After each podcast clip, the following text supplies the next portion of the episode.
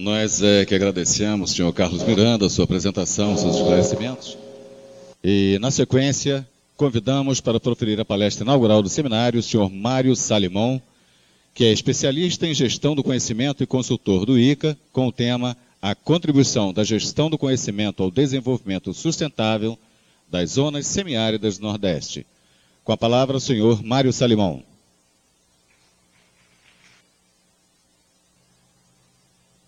Uma responsabilidade imensa para mim começar esse, esse programa, ainda mais vendo aí as pessoas que vão falar depois, né?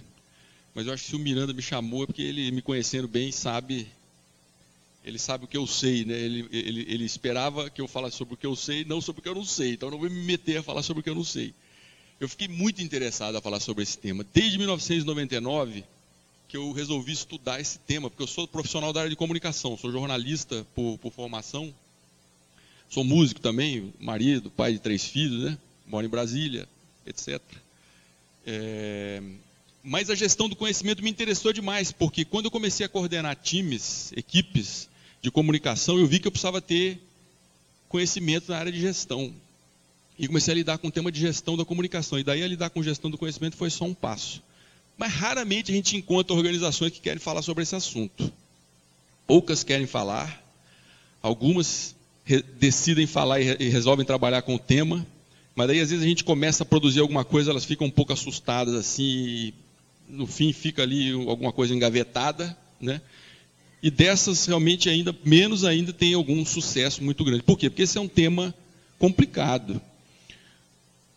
O, o, o conhecimento, que é um elemento muito ligado à subjetividade, a busca por ele e a articulação desse conhecimento empodera demais as pessoas e as organizações. Então isso tem vou usar uma palavra cuja tradução a gente não conseguiu encontrar ainda, um trade-off sempre muito complicado para as organizações.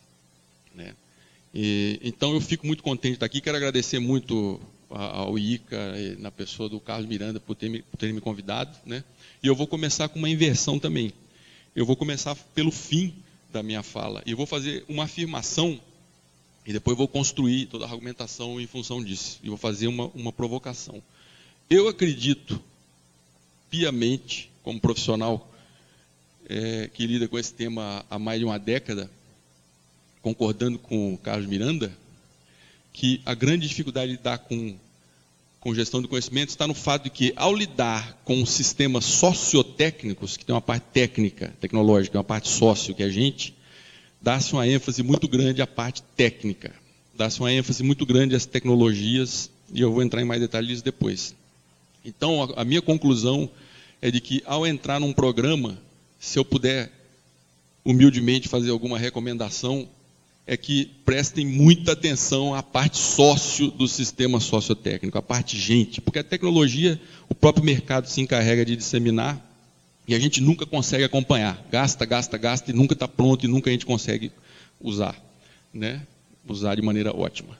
Então eu, eu, eu o que eu fiz para essa apresentação foi refletir bastante sobre o tema da gestão do conhecimento nesse tempo todo em que eu lidei com, com, com, na teoria, com teoria e prática relacionadas a isso, e também tentando articular com a questão do desenvolvimento, que é uma questão também sobre a qual eu já me debrucei muito tempo, trabalhando em organismos internacionais, colaborando direto ou indiretamente com governos locais e, e governo federal. Né? Então, nós vamos falar um pouquinho sobre alguns elementos conceituais, sobre os porquês da gestão de conhecimento, né? como a gestão de conhecimento tem sido posta em prática historicamente, o que é que está em jogo no presente contexto, em termos de gestão de conhecimento, e algumas armadilhas e, e, caminhos possíveis. Eu misturei essas duas aí, porque muitas vezes a armadilha é um caminho possível, e o caminho possível é uma, uma armadilha. Depende da lente, depende do momento, depende do contexto. Né? Eu quero começar fazendo uma provocação. Eu espero que o computador me ajude aqui, que ele está mostrando Aí, beleza. O computador não ajuda, mas a gente, o sócio, ajuda a pessoa. Obrigado, cara. Eu fiquei muito preocupado há um tempo atrás vendo um filme que eu importei da, da Alemanha que se chama Plug and Pray. E é um filme que fala como a tecnologia está invadindo a nossa vida e como cada vez mais nós estamos nos convertendo em máquinas. Seja pelo, pela, pela, pela perspectiva da gente cada vez usar mais ferramentas de extensão da nossa capacidade física, mas também da maneira como nós estamos aceitando a máquina como parte da nossa forma de, de, de pensar. Né? A, interne, a web semântica, o jornalismo é, semântico, as palavras-chave. Esses dias um colega meu comentou que a gente não devia usar certas palavras porque automaticamente o sistema ia bloquear aquilo, etc. Ou seja, nós estamos começando a pensar, a raciocinar pela máquina. Aí eu fui pesquisar mais sobre esse tema e encontrei um, um, elementos interessantes que mostram, e isso para mim tem tudo a ver com gestão do conhecimento, né? como o técnico do sistema sociotécnico está cada vez mais presente na nossa vida e como ele está se tornando economicamente viável a ponto de no futuro não muito distante entrar dentro da gente. Né? A internet é o primeiro exemplo. Isso aí foi tirado do site do Ray Kurzweil, que é um cara muito conhecido aí. Se vocês podem pesquisar depois é, na internet, a gente não tem tempo de entrar em detalhe, mas vocês estão vendo como a internet cresceu de uma maneira absurda nos últimos anos. A conectividade está aumentando demais. Né? A computação também cresce de maneira exponencial ao longo do tempo. Né? Vocês vão ver aqui que a computação não é algo tão novo assim, mas de 1900 até 2100, a curva que eles estão pensando que vai acontecer é aquela ali. Né? E tudo isso vai dobrando, ou às vezes mais do que dobrando a cada ano. Tem aquela famosa lei de Moore que fala também dos, dos custos, como os custos vão ao longo do tempo diminuindo e o equipamento vai ficando cada vez mais barato. Né? A estimativa, com base nessas informações, esse gráfico aqui mostra com mil dólares o tanto de computação que a gente pôde obter ao longo do tempo e também é um crescimento. Veja bem, houve guerras terríveis nesse período, houve cataclismas, houve todo tipo de problema, mas a curva, essas curvas são demonstram um crescimento sempre é, quase sempre exponencial. Né? Então a estimativa é que no ano 2023, com mil dólares, seja possível simular a capacidade de um cérebro humano. Né? Eles estão fazendo vários mapeamentos já de como funciona o cérebro, criando modelos matemático-computacionais das diferentes áreas de funcionamento do nosso cérebro. E com isso também, com base naqueles gráficos que eu mostrei a vocês ali, tudo indica que no ano de 2037 vai ser possível emular um cérebro humano por um centavo de dólar. Em 2049, a capacidade de toda uma raça humana por mil dólares. Em 2059, a capacidade de um cérebro humano. Está é, tá errado aí, vocês vão me desculpar. De toda a raça humana por um centavo de dólar. Isso é uma coisa assustadora. Qual é a relação que eu vejo disso com desenvolvimento e gestão do conhecimento? O conhecimento é um elemento fundamental para a qualificação das pessoas do lado sócio do sistema sociotécnico. Se a gente não der um jeito de ter mais, eficiência, mais eficiência para qualificar as pessoas, a substituição delas por máquina vai ser uma realidade. Nós já vimos isso acontecer em várias outras áreas, na indústria, no, no comércio, hoje em dia com automação, etc. Né? Isso é algo realmente preocupante. E nós não estamos falando de. Eu estou lendo um livro, curiosamente, de 1969, de ficção científica, que fala sobre isso aí.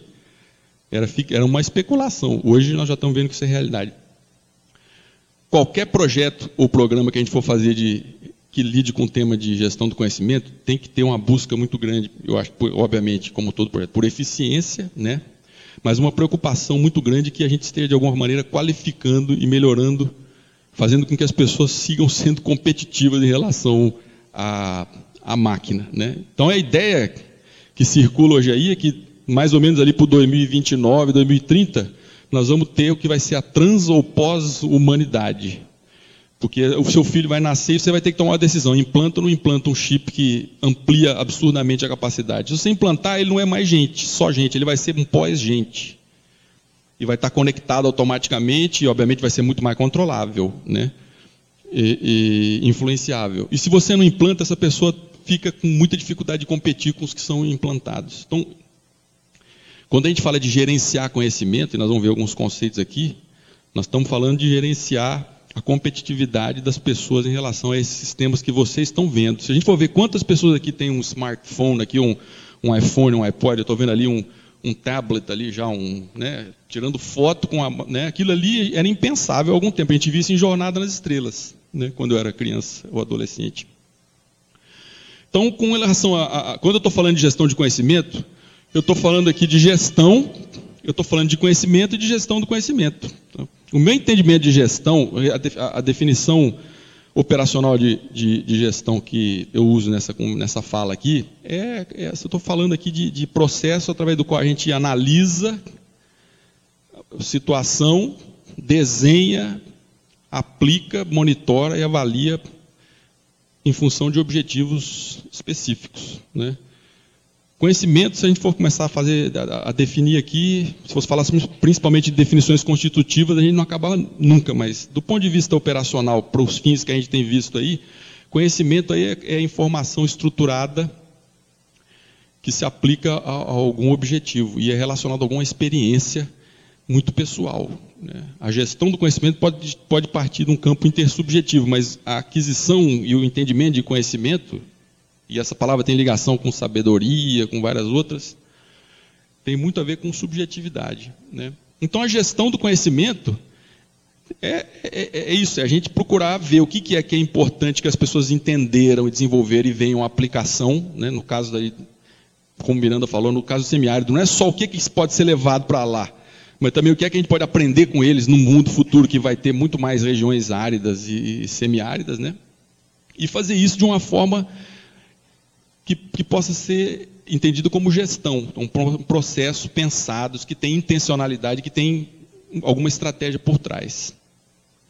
Isso tem, é, é, por todo esse tema da subjetividade, pelo fato de que o conhecimento é um intangível, né, até o momento em que a gente explicita e, de alguma forma, né, muita ligação com o tema de capital social e com o tema das redes também. É, a gente não pode pôr a mão nisso, é muito difícil. Eu tenho visto cada vez mais gente aceitando a ideia de que não é possível você gerenciar conhecimento.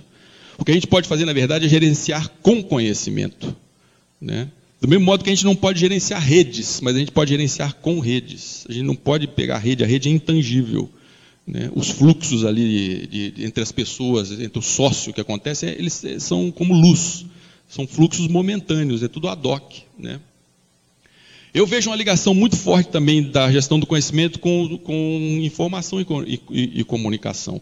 A comunicação, o conceito de comunicação que a gente vem usando, inclusive desenvolveu muito trabalhando no ICA e com parceiros do ICA, né, diz de, de processo de troca de sentido, via de mão dupla.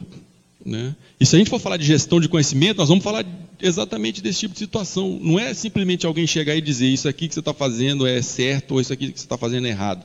Tem que haver uma troca de sentido. É preciso haver uma comunicação muito, muito forte para a gente poder gerenciar conhecimento ou gerenciar com, com conhecimento. Né? Então aí entram todos esses problemas relacionados à comunicação nas organizações.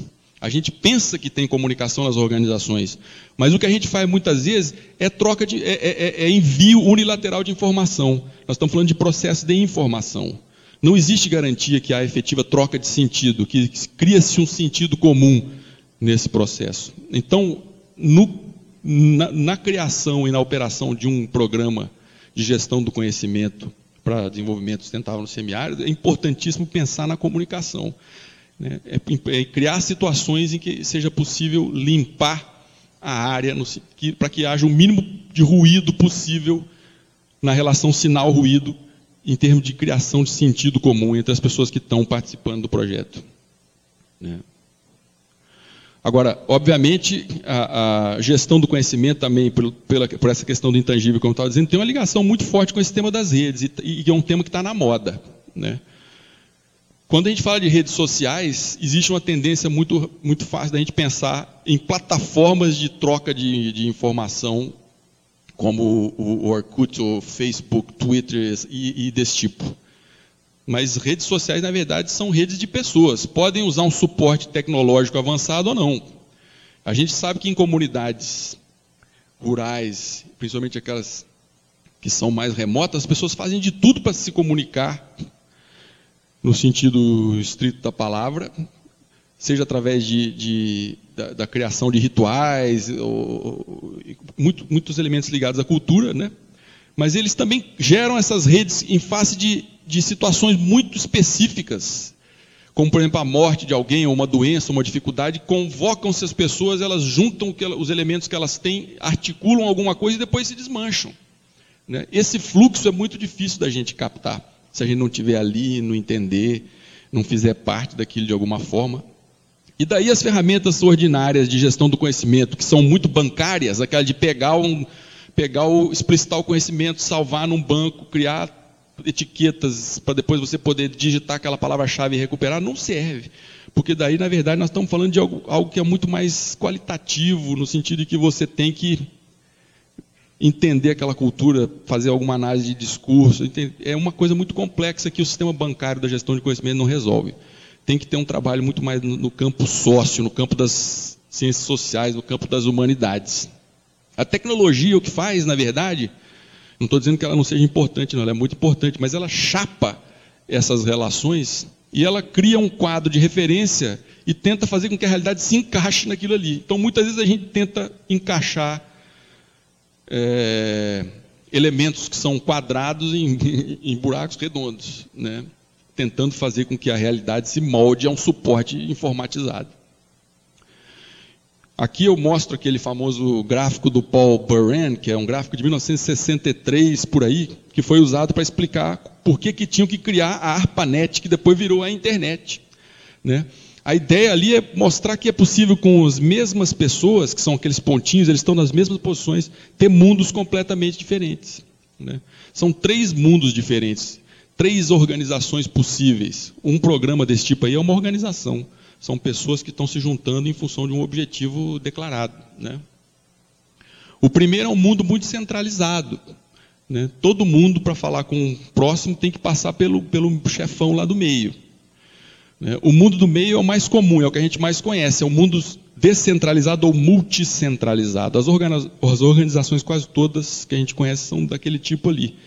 E hoje em dia, a tecnologia, e aí está a grande virtude dela, permite eu não estou dizendo que tem que ser sempre assim, que possa ser sempre assim, mas permite um mundo distribuído, permite com que as pessoas se comuniquem e se informem e se resolvam sem ter que ficar passando por regimes de escassez de poder e de tomar de decisão, que muitas vezes diminuem a eficiência dos projetos e impedem que a gente realize gestão, seja lá do que for, mas obviamente aí de conhecimento também, e impede que a gente cumpra as, as nossas missões. Né?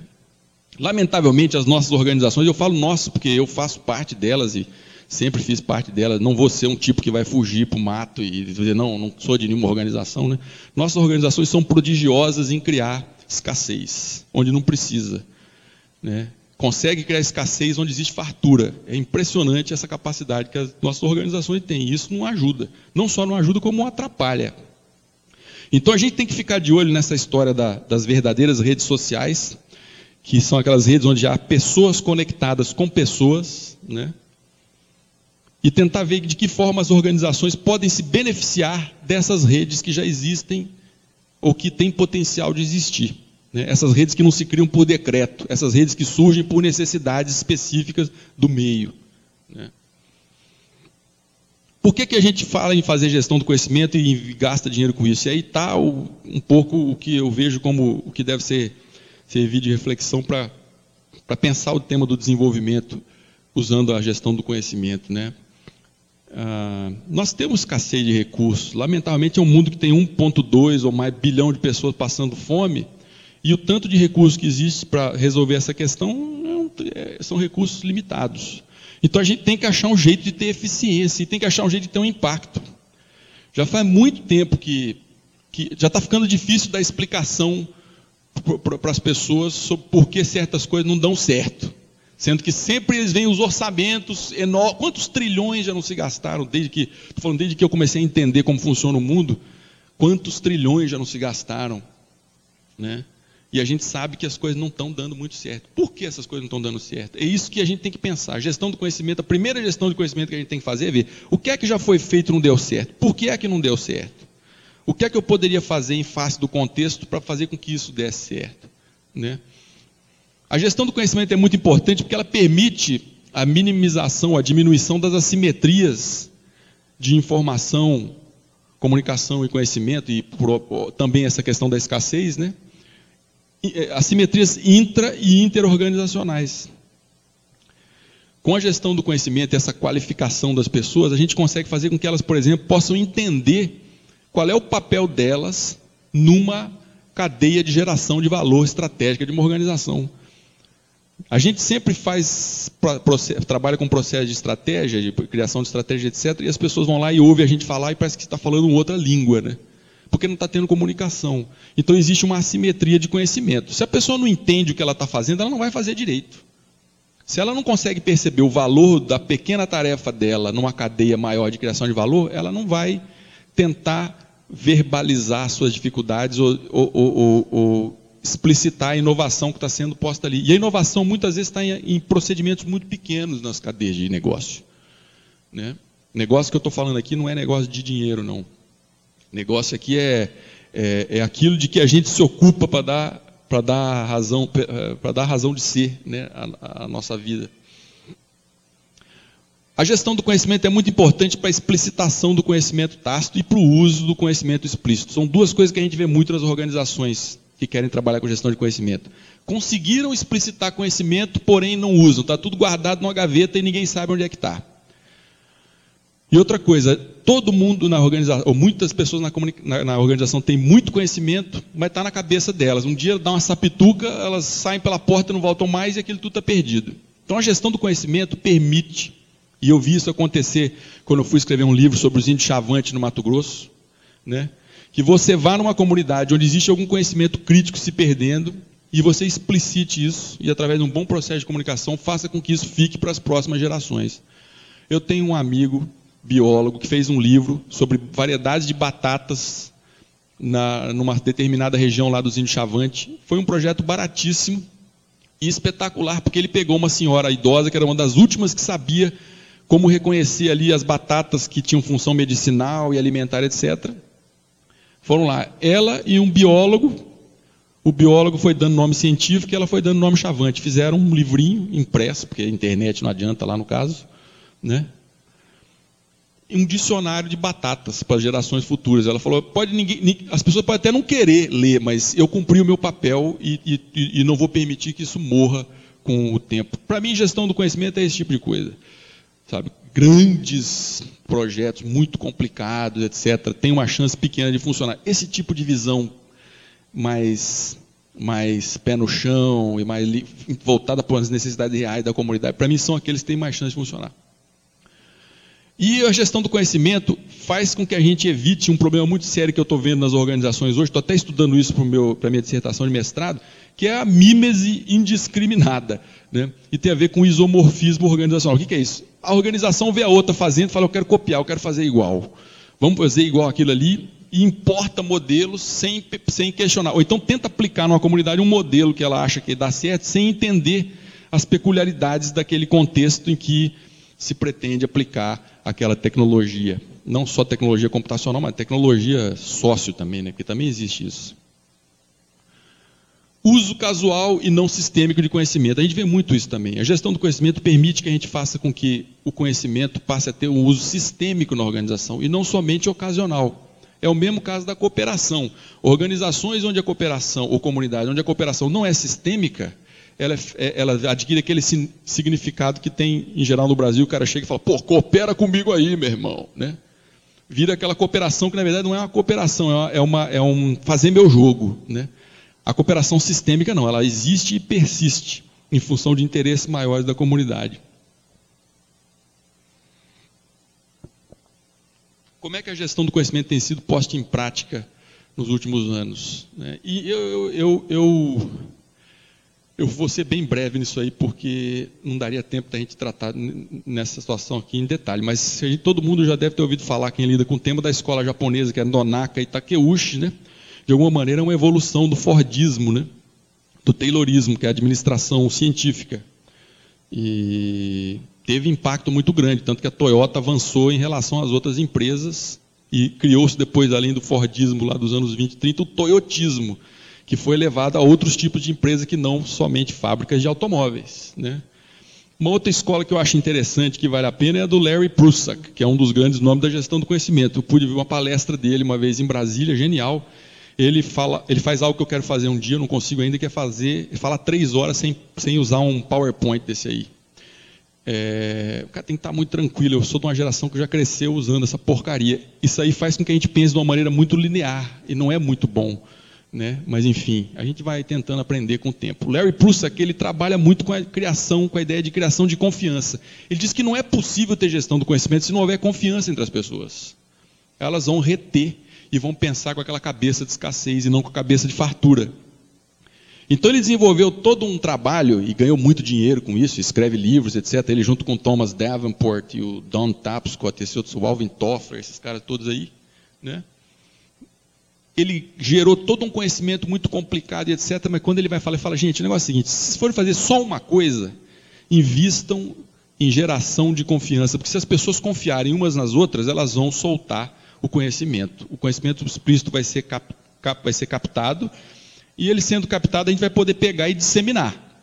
Porque a gestão do conhecimento no bruto é isso. A gente vê o que é que falta em termos de conhecimento, organizar e disseminar, né? Capturar para não deixar passar e perder e disseminar. Tem que usar. Não pode ser aquela lógica de banco pôr, porque se pôr ali não vai crescer, não é igual pão com fermento. Ele vai, vai apodrecer e não vai servir mais. Tem que usar, tem que usar logo. Né?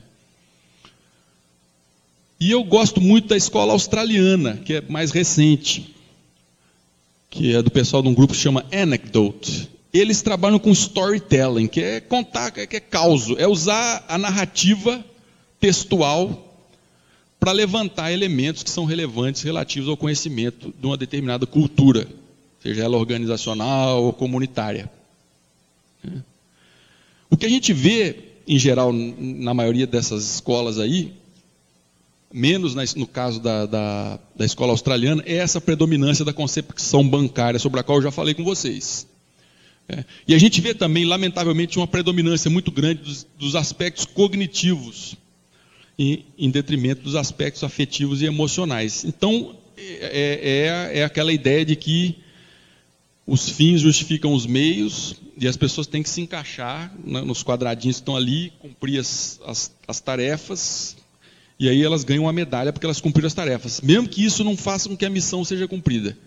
Né? Porque nós estamos pensando com uma mentalidade muito cognitiva. Eu, eu entendo isso porque eu sou de uma formação, eu estudei muito gestão, fui na escola Dom, Fundação Dom Cabral, fiz curso da CEPAL, fui na American Management Association, e eu fui durante muito tempo um, um cidadão mais cartesiano, assim, desse aí, com essa mentalidade. Mas de uns anos para cá, do mesmo modo como ao longo da vida dizem que do signo a gente vai indo para o. Como é que é o nome? Tem o signo e tem o outro, que é o ascendente, né? A gente ao longo da vida eu vejo que as pessoas vão se amaciando, né? E elas vão vendo que também só aquela mentalidade de máquina, de, de, de, de organizar tudo, que o importante é cumprir a tarefa, não resolve as coisas. A gente tem que ter impacto. Para ter impacto, a gente tem que sentir as pessoas, tem que sentir o lado humano das coisas. Né? Isso aí não é só conversa de bicho grilo, não, de hippie, isso aí não é não. Estou vendo aí na universidade, estudando muito tema, tem livros muito interessantes de psicossociologia, sociologia clínica, etc., que tratam dessa questão aí. E tem os construtos, inclusive, com os, com os, com os indicadores, etc. Né? E é importante ter em mente também né, que, que, que, que quando a gente analisa essas escolas para usar como exemplo, a gente tem que criar o nosso próprio quadro de referência né? E, e, lembrando sempre de que quando nós estamos falando de, do conhecimento em si, ele está na cabeça das pessoas, então é subjetividade. Tudo bem, eu, eu, li, eu entendo, eu gosto muito de Lacan, e eu entendo que a gente se forma pelo espelho, pelo reflexo que a gente vê no outro. Né? Mas a intersubjetividade é um elemento importante para a gestão do conhecimento. A gente tem que estudar e tentar entender um pouco isso aí, se a gente for realmente ver é, tentar sair do ordinário. Né? Quando a gente for fazer o próprio quadro de, de, de, análise e de ação, a gente tem que ver de que forma nós vamos entender o campo da subjetividade e o campo intersubjetivo nessas comunidades onde a gente está trabalhando. O que é que está em jogo no presente contexto de gestão de conhecimento? Nós estamos falando hoje de computação ubíqua, ela está em quase toda parte. Eu achei hoje um número interessante a venda desses telefones tipo iPhone ou BlackBerry, etc., que são chamados smartphones, cresceu 166% no primeiro semestre de 2011 no Brasil. 166%. Né? No Uruguai, por exemplo, teve lá o programa Ceibal, Ceibal Manuel, né? Toda criança tem um, um laptop, né? Vai ser interessante um estudo e ver o que aconteceu com essa geração, que tipo de diferencial eles têm, etc. Então a computação hoje está em toda parte. A computação está em toda parte. Então, a tendência da gente se adaptar ao modelo mental da máquina e ao funcionamento dessa rede neural não humana é uma tendência muito grande. Mas, por um outro lado, nós temos à disposição máquinas espetaculares, que ajudam muito na gestão, seja lá do que for. E, obviamente, ajudam muito na gestão do conhecimento. Você pode gravar uma entrevista com o seu próprio telefone, pode gravar em vídeo, pode editar e já mandar no mesmo momento. Né? Isso tem um impacto nessa história da economia do conhecimento que está mais ali embaixo, porque nós estamos falando de intangíveis. O interessante da economia do conhecimento é que a gente investe uma vez no custo sunken cost, não sei como é, é isso em português, se tiver algum economista aí me ajuda. Eu li os livros em inglês sobre isso. É o custo que a gente faz para criar um primeiro modelo, alguma coisa assim. Né? Esse é um custo que a gente tem, e depois, cada próxima unidade tem um custo marginal tendendo a zero, porque é tudo digital, não tem materialidade. Não é como uma mesa, que cada outra mesa que eu faço precisa de mais madeira. Na economia do conhecimento, cada próxima unidade tem um custo que tende a zero. Com essas tecnologias todas aí, a possibilidade de a gente disseminar informação e conhecimento é muito maior do que a gente tem. Então, o custo transacional do conhecimento diminuiu demais. Então, a gente não tem mais a desculpa que tinha tempos atrás de que não dá para multiplicar por uma questão de preço, etc. Daria para fazer muito mais com, com menos, né? E, ou seja, isso é eficiência. Nós estamos vivendo uma era de desintermediação muito grande, que cada vez, isso tem a ver com, aquilo, com aquele tema das redes que eu falei, a gente para lidar com, a gente compra com cada vez menos intermediários, a gente se relaciona nas organizações, a gente tem acesso aos chefes que a gente não tinha antigamente. A gente tem que pensar muito bem no que a gente escreve, mas a gente tem como mandar um e-mail para o chefe hoje em dia. Antigamente você tinha que pular, pular não sei quantos níveis para mandar, para conseguir que uma carta chegasse no chefe. Né? Um caso interessante é aquele da NASA, que eu sempre gosto de contar. Quando Colômbia caiu, teve um cidadão lá que fez uma análise e ele descobriu que o que aconteceu ali derrubaria aquela nave. Só que ele não conseguiu fazer com que a informação passasse pelas diversas camadas burocráticas. Lá é tudo muito mais controlado, né? E quando nós estamos falando do contexto presente que a gente faz gestão do conhecimento, nós estamos vivendo uma era em que está tendo um crescimento muito grande de um comportamento que é entendido como é, um, é, é uma ideologia, na verdade, que é o gerencialismo. O gerencialismo é uma deformação do, da gestão, que é marcada por uma quantofrenia, que é uma doença pela medição.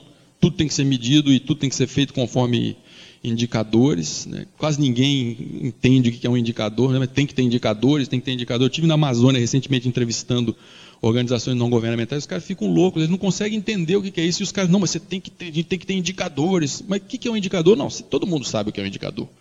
Né? Então tá. Né? Quantofrenia, né? uma precarização das relações de trabalho. Hoje mesmo, tá, eu estava escrevendo isso e saiu uma notícia, uma queda na, na, no número de, de contratos assina, com assinatura de carteira emprego formal diminuindo brutalmente, uma precarização das relações de trabalho, uma aceleração do tempo físico, se aqui isso pode ser dito dessa forma. Cada vez a gente tem que produzir mais em menos tempo, porque a máquina consegue, por que, que você não vai conseguir? Com a máquina você deve conseguir fazer mais coisas. E o que a gente chama de singularização, que é quando uma pessoa pensa um pouco diferente, ela é logo posta de lado e vista como um problema, porque não pode pensar diferente, você tem que estar dentro daquele, você tem que ser um, você tem que caber no, molde, né? E por último, para essa conversa de hoje, mas não é a última coisa, essa, o que está sendo criado hoje, que é essa necessidade que as pessoas se autogestionem, elas têm que elas mesmas gerenciar a própria vida, a própria carreira, etc. Porque o chefe pensa com aquela lógica de que não, eu estou contratando você, você foi selecionado dentro do mercado, então obviamente você tem tudo que você precisa, eu não tem que explicar nada para você, né? E isso está gerando problemas na, de cunho, como eu estava colocando lá, é, afetivo e, e, e, emocional. Agora, para terminar, eu tenho algumas colocações aqui sobre armadilhas e caminhos possíveis quando a gente fala de gestão do conhecimento. A primeira armadilha que eu vejo é uma fé excessiva na tecnologia. Botar fé na tecnologia, achar que comprando um grande sistema de 500 mil dólares ou reais, seja lá qual for a moeda, qualquer coisa que seja muito mil aí, né, é, é um, eu acho que já é um mau começo. Já é um mau começo porque a energia e o dinheiro que vão ser colocados para entender o que, que é isso e moldar isso, esse sistema, em função das necessidades do projeto, vai faltar na, no lado sócio, vai faltar nas relações humanas, vai faltar esse tempo para conversar e tentar entender o que é que as pessoas estão buscando em comum.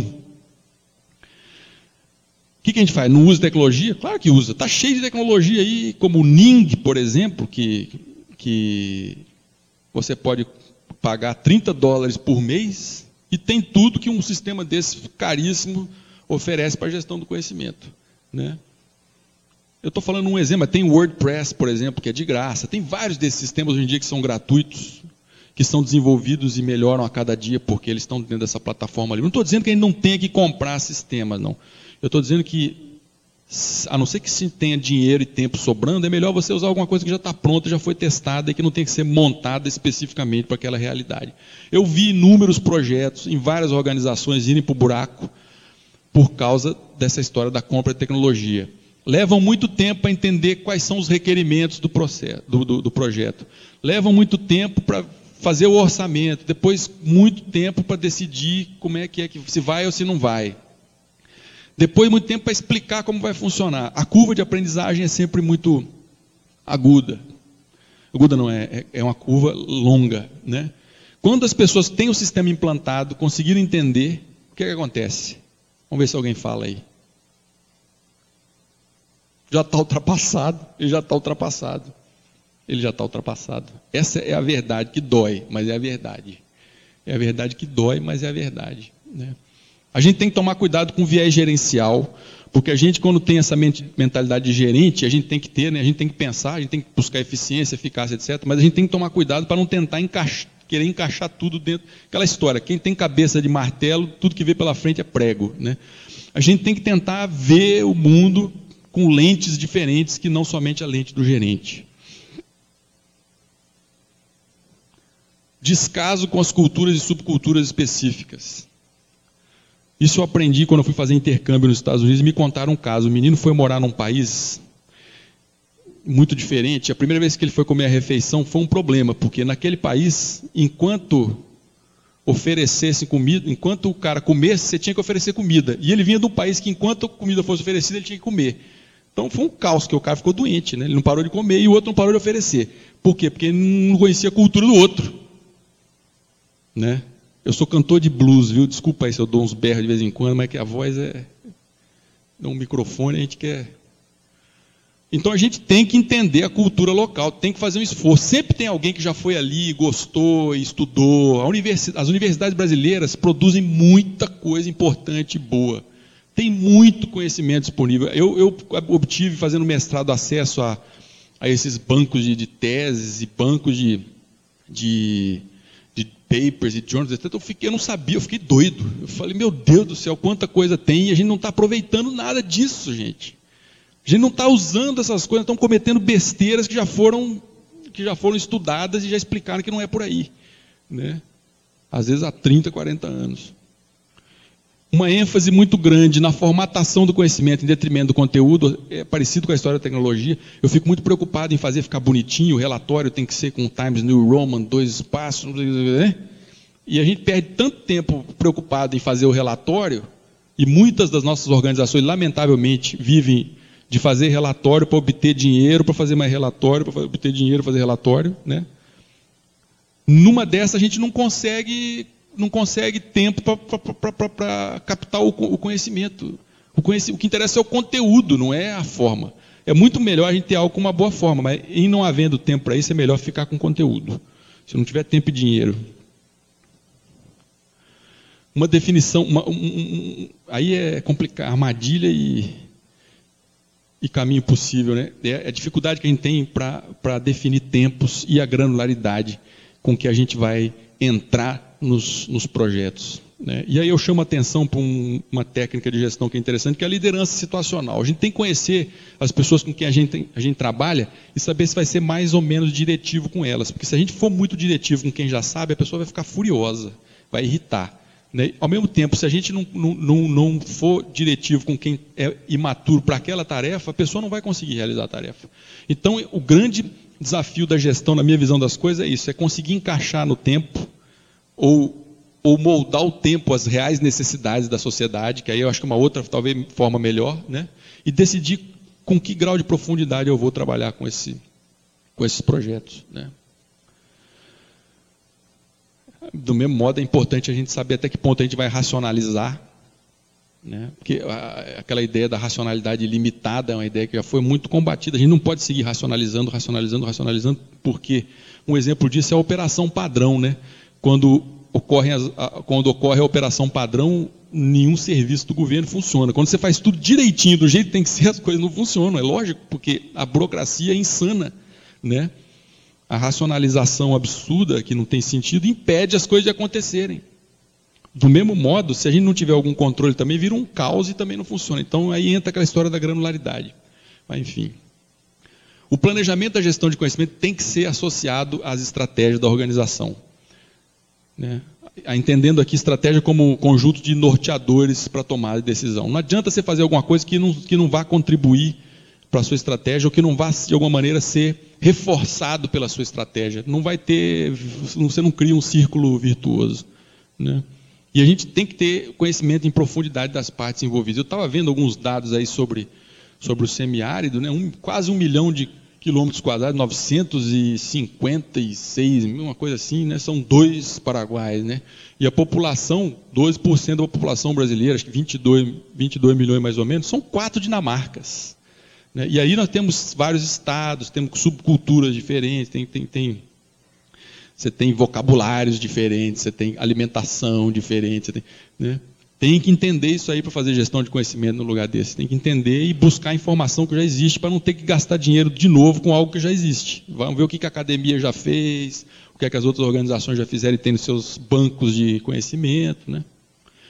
Eu acho muito interessante para esse tipo de situação usar aquela lógica do storytelling, que são as narrativas é, históricas, né? os causos e as anedotas, porque a pessoa mesmo aumentando um pouco, quando ela conta um caos, a pessoa que estudou um pouquinho de análise do discurso, ela vai conseguir é, captar ali o cerne daquilo, ele vai entender e ela vai contar, o, o, o sujeito vai contar, é, ele vai explicitar o que de outra forma, se você for muito formal, ele não, é, é aquilo que ele não conseguiria fazer, por uma questão até de que não faz parte da vida da pessoa. Você se aponta uma câmera para a pessoa, ela já fica apavorada quando eu estava explicando para a minha equipe do ICA, a gente comprou equipamento de vídeo, né? Vocês vão fazer vídeo, vão fazer vídeo de campo. Eu falei, gente, chega lá com a câmera escondida, fica lá um tempo, uma hora, duas horas, conversando com a pessoa. Se você puxar a câmera logo de cara, já, já, já dançou.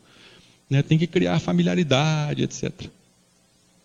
É preciso gerenciar com conhecimento e não o conhecimento. O conhecimento é intangível, não dá para pôr a mão nele, é subjetivo.